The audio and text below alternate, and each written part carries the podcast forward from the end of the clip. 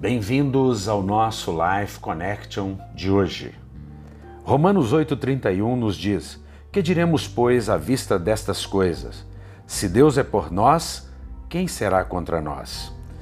De fato, nós poderíamos pensar o que é, o que são estas coisas? E eu respondo para você: tribulações, lutas, perseguições, dificuldades, barreiras.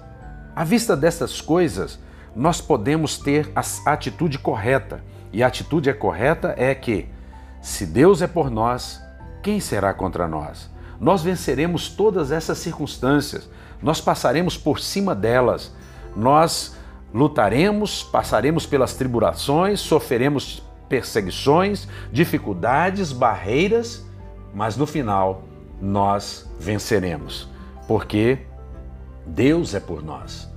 A grande diferença aqui é que existem pessoas que passam por tudo isso, mas Deus não é por essas pessoas, até porque essas pessoas não reconhecem Deus, não sabem que Deus está do lado delas e não querem muitas vezes até que Deus esteja do lado delas.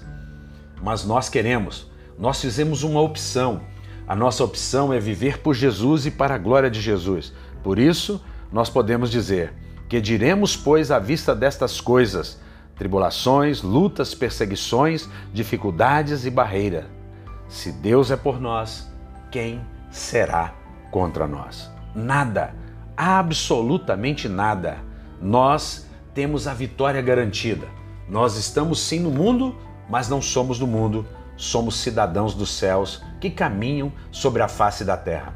E como diz a própria Bíblia, estamos assentados com Cristo reinando nas regiões celestiais. Um beijo grande no coração.